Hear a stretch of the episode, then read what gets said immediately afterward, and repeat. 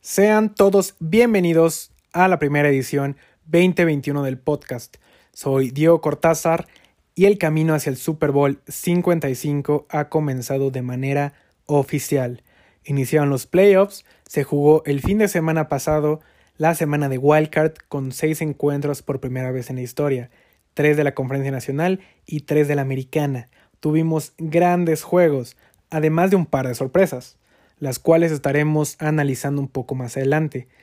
Sin embargo, iniciaremos de primera cuenta con lo sucedido el lunes 11 de enero en la final del fútbol colegial por el campeonato nacional, donde el equipo de Alabama dominó de principio a fin al equipo de Ohio State. La verdad es que Ohio State se vio competitivo la primera parte del, del partido en los primeros dos cuartos, sin embargo, Alabama hizo lo suyo y despegó totalmente el marcador y no tuvieron oportunidad los Buckeyes de Ohio State. Devonta Smith, ganador del Heisman, receptor de Alabama, jugadorazo, tuvo un partido increíble, MVP del, del tazón, 215 yardas y solo jugó la primera mitad. Jugó para 215 yardas en solo una mitad, ya que salió lesionado, un fuera de serie. Y Alabama siendo Alabama, el equipo más dominante de los últimos 10 años en el fútbol colegial, no hay nadie como Alabama, Nick Saban, su entrenador, máximo, se convierte en máximo ganador de títulos nacionales con siete. Eso habla del estupendo trabajo que lleva Nick Saban, el estupendo trabajo de reclutamiento que lleva su equipo y Alabama.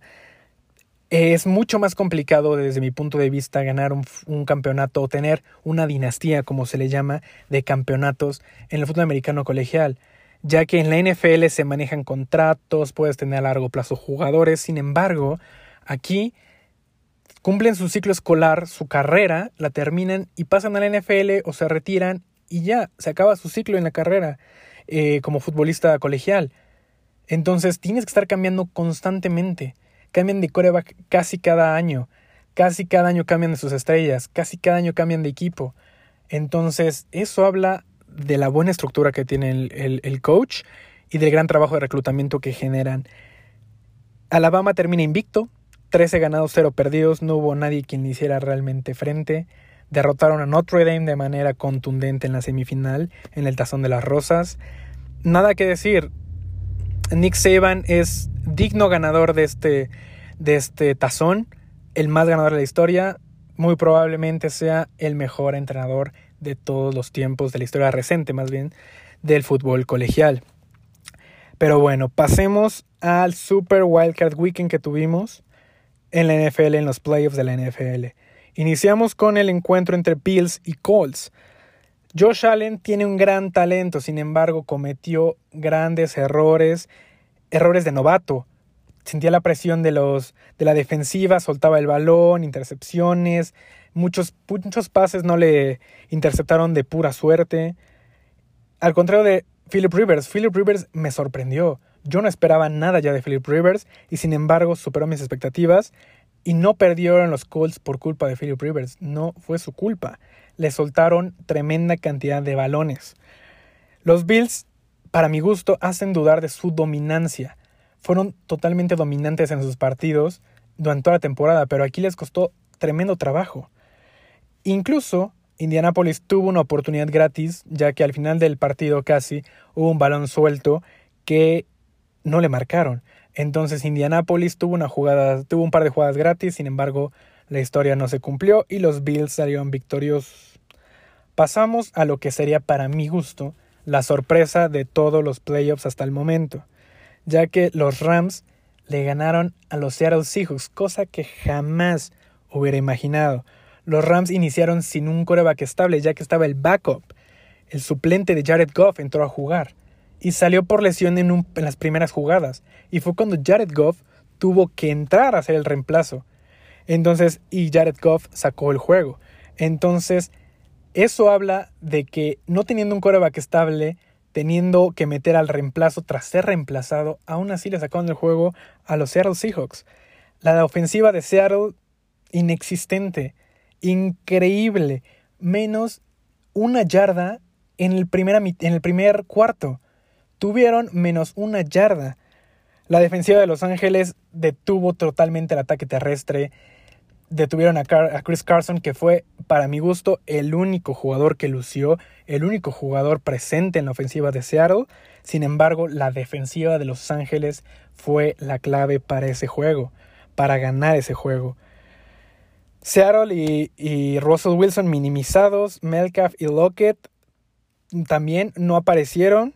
No sé, no, no sé ni cómo explicar tienen talento. No sé ni cómo explicar. Han tenido tantas derrotas tan absurdas.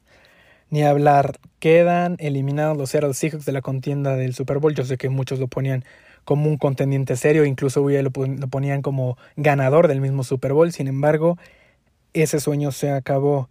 Pasamos con un, un partido que para mí dio de más. Porque realmente era un partido de trámite. Los Buccaneers de, de Tampa Bay eliminaban a los Washington's Football Team. Washington jugó a la altura, tuvo un digno campeonato de la, de la Conferencia Nacional de la División Este, ya que esa división daba pena. Sin embargo, Washington demostró que era digno contendiente hasta en los playoffs. Washington, si hubiera querido, si hubiera puesto menos, me hubiera tenido menos errores y puesto más empeño, yo creo que pudiera haberlo sacado. Pero sin dudar, también Tampa Bay hizo lo que tenía que hacer. Mucha gente dice que Brady es GOAT. Sin embargo, yo no creo que sea el GOAT, pero hace lo que Tom Brady hace. Jugó con lo necesario, hizo lo necesario para ganar y con eso ganó. Y hablar del quarterback de Washington, Heineke, que tuvo un partidazo. Si no lo vuelven titular en Washington, muchos equipos se lo van a estar peleando. La verdad es que esa también fue una grata sorpresa y gran sorpresa para fanáticos de Washington y para nosotros los espectadores en general. Pasamos al partido de Ravens contra Titans. También un partido que me sorprendió un poco porque creí que los Titans podían dar más. Sin embargo, fue un buen juego, muy competitivo.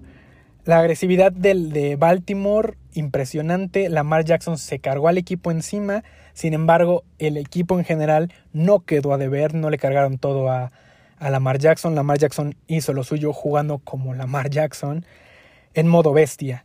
Literal, Titans le dejó todo el trabajo a Derek Henry y no tuvieron oportunidad de jugar de otra manera. Ryan Tannehill cometiendo errores, eh, la ofensiva no daba para más, la defensiva permitía todo tipo de yarda terrestre, Lamar Jackson corrió lo que quiso, lanzó lo que quiso.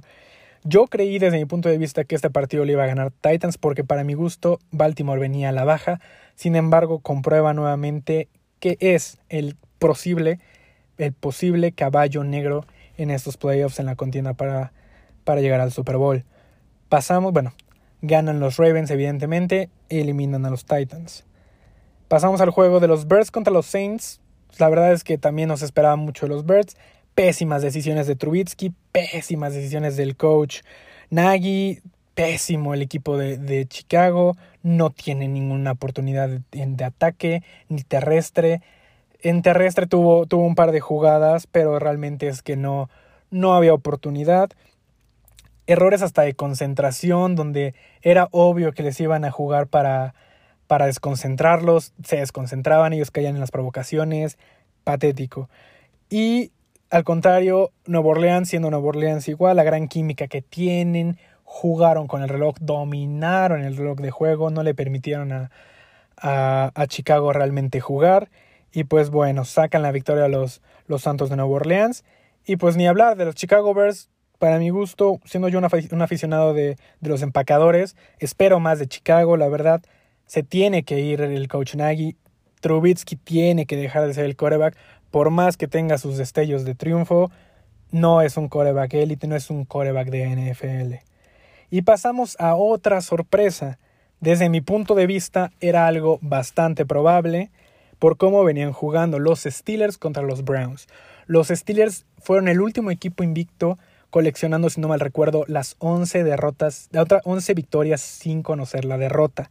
Sin embargo, yo sabía que los Browns podían jugar a más, sin embargo, jamás imaginé que podían jugar de tal manera los Cleveland Browns.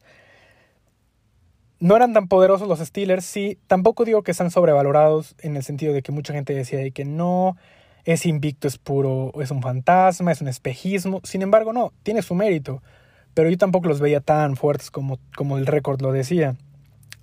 Y además de que nada les, salió nada, nada bien a los Steelers, hasta la suerte les jugó en contra. Los Browns hasta la suerte les jugó a favor. Botaban los balones y le caían las manos a los, a los Browns. Había un mal centro y es el touchdown en las primeras dos jugadas, si no me equivoco. Nada le salió mal, nada le salió bien a los Steelers y todo le salió bien a, a los Browns.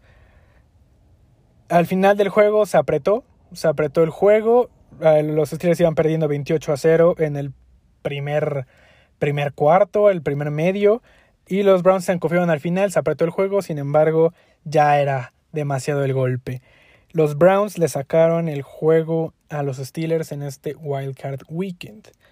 Entonces, de esta manera quedan los juegos divisionales. Bills contra Ravens, Browns contra Chiefs por el lado de la conferencia americana y los Rams contra los empacadores de Green Bay en Lambeau Field y los Buccaneers yendo a el Superdomo, el Mercedes-Benz Superdome en New Orleans a enfrentar a los Santos. La verdad es que son juegos muy atractivos, muy esperados y haremos un análisis de qué se podría esperar para este estos juegos divisionales. Iniciamos con la conferencia americana, tenemos a los Bills contra los Ravens. Pues mire, la verdad es que son dos muy buenos equipos, dos increíbles ofensivas más que nada.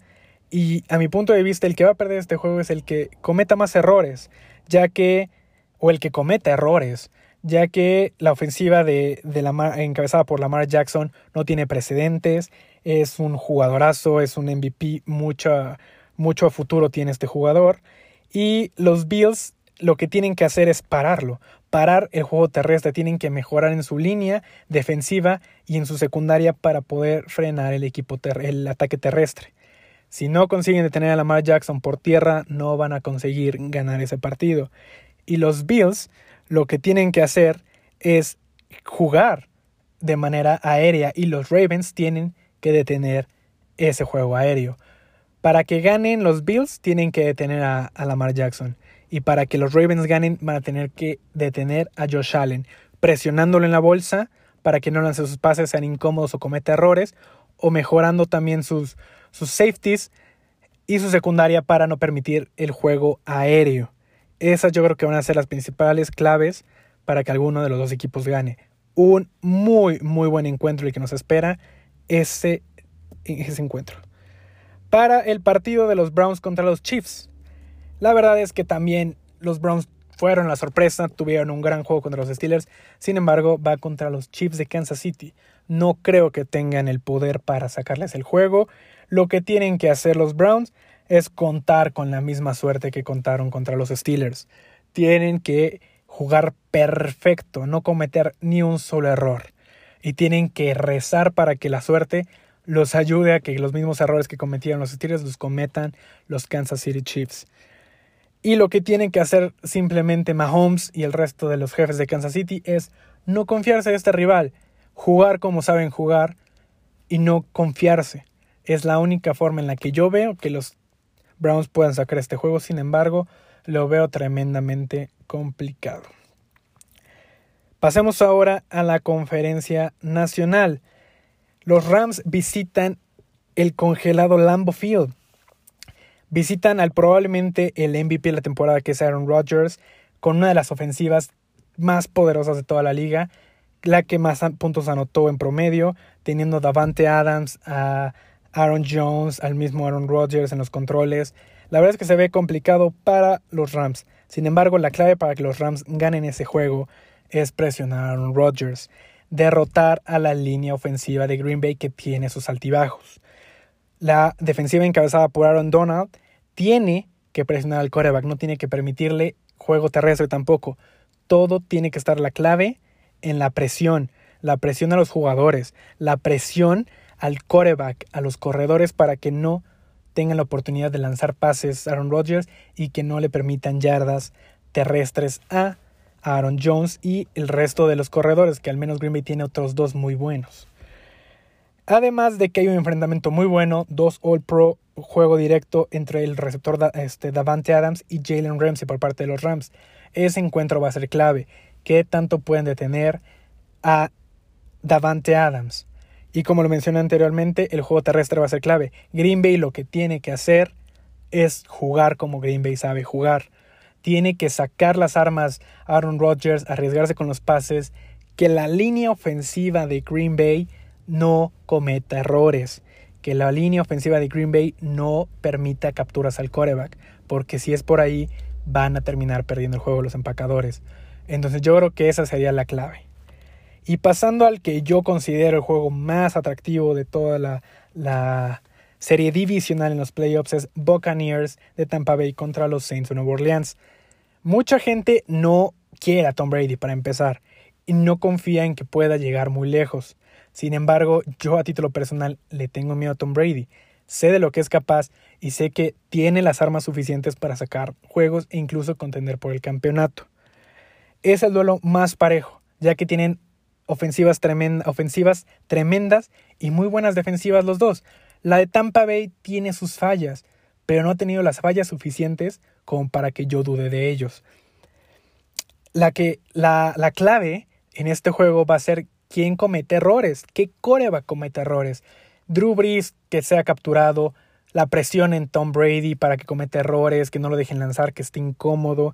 Yo creo que esa va a tener que ser la clave. Como lo mencioné en el partido anterior contra de los Rams contra empacadores, yo veo algo parecido. Los Buccaneers tienen que detener el ataque terrestre de Nueva Orleans. Tienen que detener a Alvin Camara. Alvin Camara en un chasquido de dedos te puede recorrer medio campo y ni cuenta te diste.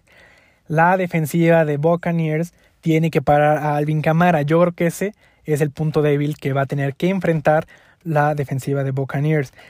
Y la defensiva de Nueva Orleans tiene que presionar a Tom Brady. Está comprobado que Tom Brady es un jugador muy bueno, sin embargo está comprobado que no funciona bajo presión.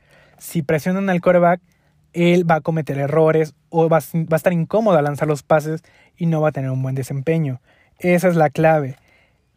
Tom Brady ha demostrado que no es un quarterback que funcione bajo presión. Entonces los Saints de Nueva Orleans se tienen que enfocar en eso. Si tienen a eso, tienen a esa parte dominada, yo creo que es muy fácil que puedan sacar el juego. Son tareas muy difíciles ambas, detener a Alvin Kamara y presionar a Tom Brady, pero ahí va a estar la clave. Me mantengo escéptico con el resultado de estos partidos. Sin embargo, yo daría como favorito a los Bills sobre los Ravens, pero este partido es un 50-50. Podría ganar cualquiera y no me sorprendería que los Ravens ganaran. Browns contra Chiefs, no le veo oportunidad a los Browns, yo pongo a los jefes de Kansas City como favoritos. De igual forma, yo creo que los Packers, a menos de que no tengan una tragedia de tarde, van a sacar ese juego contra Los Ángeles y Buccaneers contra Saints.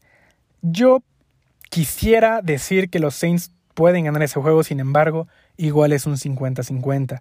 Yo creo que los Bucks fácilmente pueden sacar ese juego, tanto como Nueva Orleans. Entonces, igual es una moneda al aire y no me sorprendería si alguno de los dos llega a ganar. Pues bueno, así quedan los, los juegos divisionales. Veremos qué nos espera estaremos en un futuro analizando los siguientes encuentros, los siguientes jugadores que sigan en este camino para alcanzar el Vince Lombardi el 7 de febrero en Tampa Bay.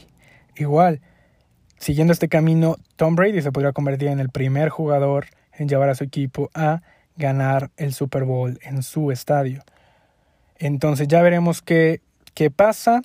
Gracias por escuchar este podcast. Nos seguiremos escuchando más adelante con los detalles que dejan los resultados de la ronda divisional de los playoffs, qué sigue para los equipos y cómo pinta las cosas para llegar a aquel super domingo que todos estamos ansiosos porque llegue. Muchas gracias por escuchar este podcast. Si pueden, si les gustó, compártanlo, denme sus opiniones. Y pues estamos en contacto. Nos vemos, las, nos escuchamos, porque no nos vemos, nos escuchamos la siguiente semana con más del podcast. Me despido, soy Diego Cortázar.